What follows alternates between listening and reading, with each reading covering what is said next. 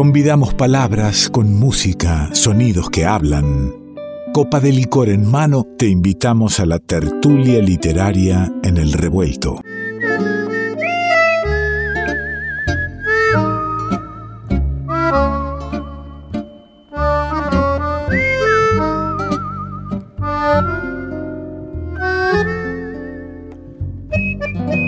Y gracias a los amigos de Barrales Design tenemos cada tanto aquí a, nuestra querida amiga Natalia Sordi. ¿eh? Nos encontramos en esta linda tertulia de charla, de reflexión, de poesía y psicoanálisis. ¿Cómo le va, amiga? ¿Cómo le va, Simona? Sí, muy contenta de estar acá, porque vengo esperando este encuentro, ¿vio? Yo también, la venía extrañando, sí, sí. aparte uno eh, se va cruzando con situaciones que dice, acá da para un vinito y una charla con, con la Sordi. Y entonces uno espera el momento, uno, eh, uno espera. En estos tiempos eh, eso ya es demasiado, esperar el momento. Pero inmediatamente eh, le, le propongo que nos acerque la palabra poética, ¿le parece? El ahora no es el ya. El ya es apuro que demora el ahora. El ahora es el tiempo infinito en que un cuerpo está al fin preparado, pronto para vivir el instante. Bueno. Qué lindo, Bueno, yo le decía, y un poco adrede, ¿no? Eh, que, que, rápidamente, ¿no? Nos, nos traiga nos traiga la palabra poética eh, en este instante mismo. Sí, pero vístame despacio que estoy apurado, decía Napoleón. Así que se lo digo a usted justamente porque nos vamos a tomar nuestro tiempo para este tema que traigo hoy. Tal vez no sea la única tertulia en la que hablemos de este tema, que es la inmediatez. casi diría, diría yo, Sordi, un signo de este tiempo, ¿no? Y bueno, estamos en esto, ¿no? Hay que poder leerlo de alguna manera. Entonces, nada demasiado rápido. Esta noche, relájese, ¿tiene su copa a mano? Por supuesto, como siempre. Conversemos. No puedo comenzar a hablar de lo inmediato, de la inmediatez, si no ubicamos primero su etimología. Usted sabe que a mí me gusta la etimología, me gusta saber de dónde salen las palabras y a veces, aunque suene obvio, eh, inmediatez, inmediato, viene del latín immediatus, que también se puede decir inmedium, ¿no? In, privativo, que significa sin, y medium, medio. Es decir, esto indica sin medio. Lo que está sin medio está pegado, se pliega sobre sí, no tiene demora, no tiene lapso. Claro sin tiempo, digamos, sin tiempo. Lo inmediato, en definitiva, es sin tiempo. Eso por un lado, ¿no? Otra cosa que no puedo soslayar al hablar de inmediatez es esa suerte de captación que provee lo inmediato, ¿no? Una captación, por supuesto, imaginaria. Es entender demasiado rápido una cosa. Sí, dígame. No, no, a ver, a ver, quería que, que me amplíe eso, esa captación. Claro, una captación imaginaria donde se desliza un entender demasiado rápido una cosa. Eh, en los tiempos de una captura de la misma cosa, ¿no? Que siempre es por vía de un malentendido. Claro, eh, ahí está, claro, eh, se supone o se, se prevé que, que se entiende este, rápidamente o que no se entiende, ¿no? Bueno, eh, como diría Lacan, nuestro amigo Lacan, todo entender es un malentender. En ese sentido de la captación imaginaria, claro, hay un desvío que se produce inmediatamente. Entonces, el malentendido eh, es un malentendido, digamos, significado muchas veces, sin embargo, en nuestra era actual, como esa suerte de iluminación del ser. Vio que eh, está toda la famosa iluminación New Age que eleva las almas ¿Sabe de lo que le hablo? Sí, sí, un poquito a la distancia, pero sé de qué me habla, sí. Claro, pero usted lo ve eso, o, vive en otro planeta. No, no, no, no, por supuesto, lo veo, lo veo, ahí a la distancia, está bien. Bueno, entonces esa famosa iluminación que eleva las almas es algo que nos oscurece, le voy a decir. Eh, nos oscurece peligrosamente para seguir la línea de la paleta de colores. Vio que a mí me gusta esto de la iluminación y la oscuridad en espejo, ¿vio? sí. Entonces, ¿de qué se trata esa captura inmediata, imaginaria, sin medio? Dicho esto, y nombré al espejo, me voy a Lacan. ¿Me acompaña? Vamos, siempre nos espera en algún lado. Lacan tiene un constructo teórico llamado el estadio del espejo. Eh, este estadio del espejo utiliza, él lo utiliza para hablar de lo que define la transformación producida en el niño entre los 6 y 18 meses de vida, cuando frente al espejo asume su propia imagen.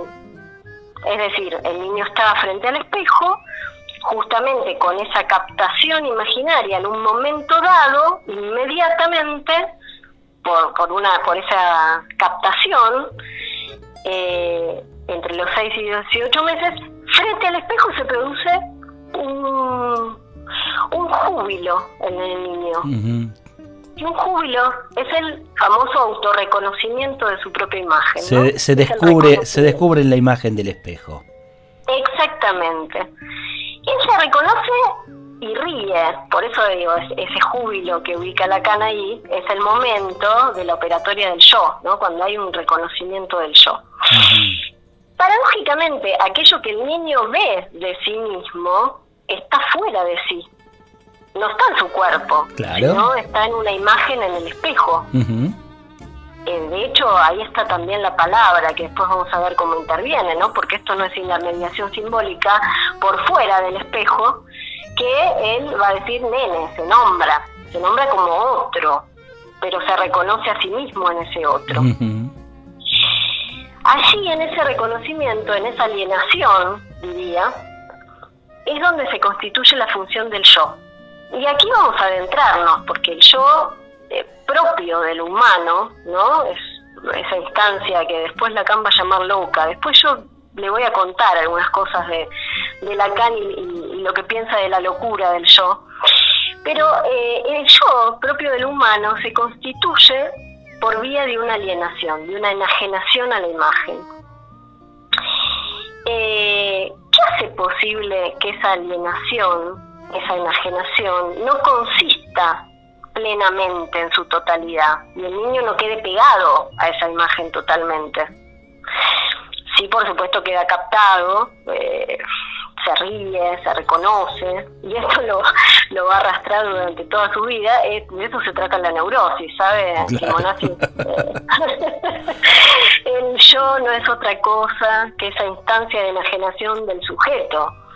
Pero eh, que hace posible un corte con ese pliegue fatal, ¿no? Como que, en el mito de Narciso, si podemos pensarlo poéticamente, ¿no? Narciso eh, se ve en el lago, ve su propia imagen, quiere hacerse uno con la imagen, se cae y se ahoga. Claro, no, no, no, es lo, común eh, que, que nos suceda eso, digamos. O, al, menos intentemos que no. Cuento que estamos hablando de la inmediatez. Ay, Dios, terminamos todos ahogados. Entonces, ¿qué es lo que hace posible un corte? Con eso la palabra, ¿no? También. Si bien el yo va a estar alienado a la palabra también, ¿no? Se constituye desde esta doble enajenación a la imagen y a la palabra, al mundo del lenguaje. Pero la palabra trae algo que es la entrelínea, ¿no? La palabra trae algo que es el inconsciente, trae algo que es una posibilidad otra de mover la palabra justamente, que no quede fijada en una imagen. Esta operación frente al espejo va a estar mediada entonces por lo simbólico, que introduce una llancia, una hendidura una brecha entre el sujeto y esa imagen, entre el cuerpo y esa imagen, una diferenciación. No todo entra en la imagen, usted sabe, no todo se ve en el espejo. ¿Sí? Claro. ¿Y ¿Qué es un espejo? ¿Qué, qué? A ver, ¿qué me dice esto? ¿Qué piensa que es un espejo usted? Bueno, aquello que nos dan nuestra imagen, al, menos eh, no, del, no, no exactamente nuestra imagen. Te veo que hay eh, el, espejo como que, que invierte. Eso, bueno, claro. Mire lo que dice, porque acá vamos a recurrir a dos poetas. Eh, acá es donde entra la poesía, ¿no? Para no llenarnos tanto con los espejos. A ver, ¿con quién vamos? Vamos con Borges, un poema que. Un fragmento, ¿eh? Traigo un fragmento del poema Los espejos de Borges que dice así: Nos acecha el cristal si entre las cuatro paredes de la alcoba hay un espejo, ya no estoy solo. Hay otro. Hay el reflejo que arma en el alba un sigiloso teatro. Todo acontece y nada se recuerda en esos gabinetes cristalinos donde como fantásticos rabinos leemos los libros de derecha a izquierda. Esto que decía usted de la inversión, ¿no? claro. Eh, lo iluminado y lo oscuro. Bueno, ahí va.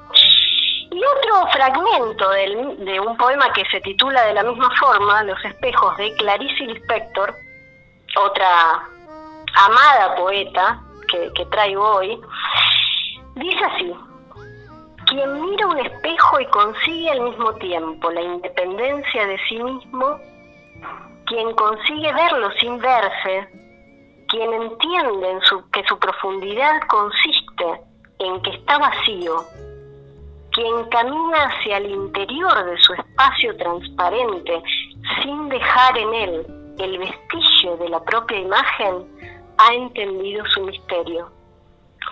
Para eso hay que sorprenderlo en su soledad, cuando está colgado en un cuarto vacío, sin olvidar que la más fina aguja frente a él podría transformarlo en la imagen de una aguja. Mire qué maravilla. Maravillosa esta, esta tipa. Por Dios, qué linda. No, no, no, es un deleite. ¿Cómo, poner en, la poesía lo, lo, lo, que veníamos desarrollando, lo que venía hablando usted desde el psicoanálisis, desde los pensadores? Ahí, en un, en un fragmento de una poesía está todo se da cuenta por qué, por qué los poetas, para salir de la alienación de los espejos, necesitamos nosotros a los poetas, es, es así. Entonces, eh, la cuestión de la inmediatez, usted me dirá, ¿y qué tiene que ver todo esto con la inmediatez? Aunque algo supongo que intuye. ¿Qué tiempo estamos viviendo actualmente? ¿Cómo? ¿Qué, ¿Qué tiempo estamos habitando, estamos viviendo como humanidad actualmente. ¿Qué noción de tiempo habitamos si todo es una presencia inmediata que parece no dar lugar a ninguna ansia posible? Donde todo consiste al mismo tiempo, eh, en este caso en una computadora, por ejemplo, en lo virtual, ¿no? Que la tecnología está enganchada con todo esto y facilita esa cuestión. Claro, es, es un facilitador, ¿eh? no, no, es el, no es el responsable en tal caso. No es el motor, claro, pero de algún lado sale. Sí, sí, claro, por supuesto. Se pensó bien, ¿no? Eh, ojo que la tecnología es maravillosa. No, no, por eso, es un facilitador eh, que, que, requerimos para vivir ese tiempo que, que elegimos vivir. Claro, hay un filósofo, un pensador, ahora que se me ocurre que, estuve leyendo con este tema, que es Bauman, el que habla de la vida líquida y todas estas cuestiones de, lo líquido como concepto, ¿no? de lo efímero, de lo líquido, de lo fluido, eh, que justamente eh, eh, dice esto, que con un clic se puede armar un puente o se puede aniquilar entonces eh, es como todo pasa a ser eh, en una situación vertical, no en un tiempo que es lo efímero, instantáneo, inmediato, todo ocupa el mismo lugar. Eh, es una gran imagen la de Bauman que trae, es una gran imagen. Eh, lo pienso para, para quien enseguida vuelca sobre, sobre alguna red esa inmediatez de, de, una reacción. Bueno, en el clic que va a publicar eso, usted puede estar construyendo un puente o, o derrumbando el mundo. Totalmente, y ese es el lugar del otro también, ¿no? Porque ahí eh, después con Lipovetsky, que quiero también seguir la próxima con esto, vamos a ir ubicando. Hay dos textos que yo quiero recomendarle a los oyentes, ya como para que también si quieren, si les interesa, lo vayan buscando. Lipovetsky es un filósofo, un sociólogo, un pensador contemporáneo que habla de estas cosas y tiene dos libros muy interesantes. Eh, la era del vacío y el imperio de lo efímero. Eh, él tiene un término, este, entre otros, ¿no? pero él dice que hoy hay un hiperindividualismo. Eh, fíjese la palabra hiper, eh, hay un exceso de individualismo, pero lo encara de una manera muy interesante y bueno, también podemos ahí abrochar una reflexión al respecto. es una gran paradoja eh, el término individual hoy en día, porque eh, si uno está tan pendiente de la aprobación del otro en las redes sociales, eh, parece ese individualismo como una propuesta de libertad loca, ¿no? Donde se erige el campo de una enorme esclavitud. Mi querida amiga, yo me quiero ir al título del segundo libro de, de Lipodesky diciéndole que en el imperio de lo efímero me estoy quedando sin el tiempo efímero de la radio. Este, me, vienen corriendo los tiempos de la noche radial. Pero por supuesto, yo le dije que esto iba para largo, que nos tomemos nuestro tiempo y vamos a cerrar entonces prometiendo que esto va a continuar y que no va a terminar acá, con un poema de Jorge Luis Borges también, que se llama La Espera. Antes que suene el presuroso timbre y abran la puerta y entres, oh esperada por la ansiedad, el universo tiene que haber ejecutado una infinita serie de actos concretos. Nadie puede computar ese vértigo, la cifra de lo que multiplican los espejos, de sombras que se alargan y regresan, de pasos que divergen y convergen, la arena no sabría numerarlos. En mi pecho, el reloj de sangre mide el temeroso tiempo de la espera. Antes que llegues, un monje tiene que soñar con un ancla. Un tigre tiene que morir en su mantra. Nueve hombres tienen que morir en Borneo. Es Natalia Sordi en nuestras tertulias revueltas tan, tan lindas. Le mando un abrazo enorme.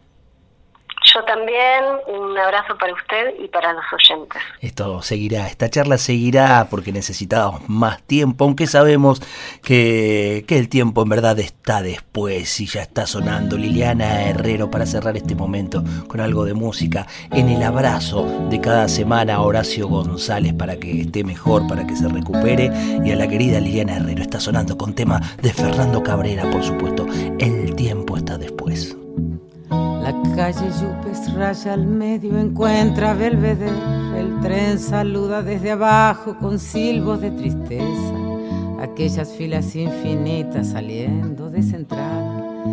El empedrado está tapado, pero allí está la primavera en aquel barrio. Se llama soledad, se llama gritos de ternura, pidiendo para entrar y en el está lloviendo ya no se apretarán mis lágrimas en tus bolsillos.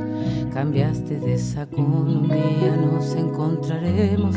En otro carnaval tendremos suerte si aprendemos que no hay ningún rincón, que no hay ningún atracadero que pueda disolver en su escondite lo que fuimos. El tiempo está después.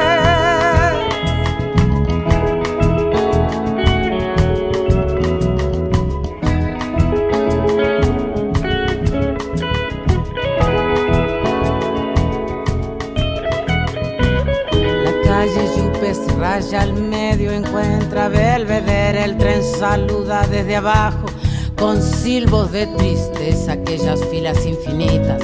Saliendo de central, el empedrado está tapado, pero allí está la primavera en aquel barrio. Se llama soledad, se llama gritos de ternura, pidiendo para entrar y en el apuro está lloviendo. Ya no se apretarán mis lágrimas en tus bolsillos.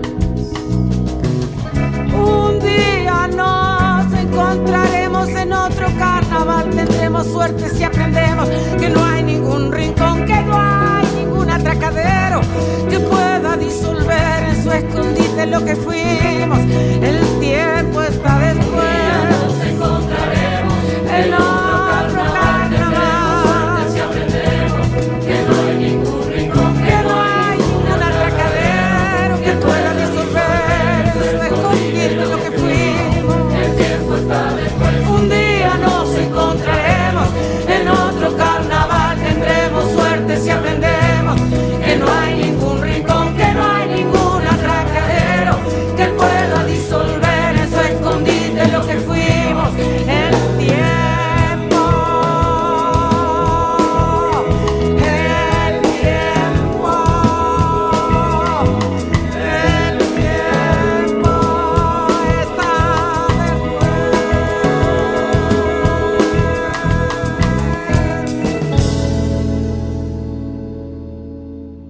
De radio. El todo es más que la suma de sus partes.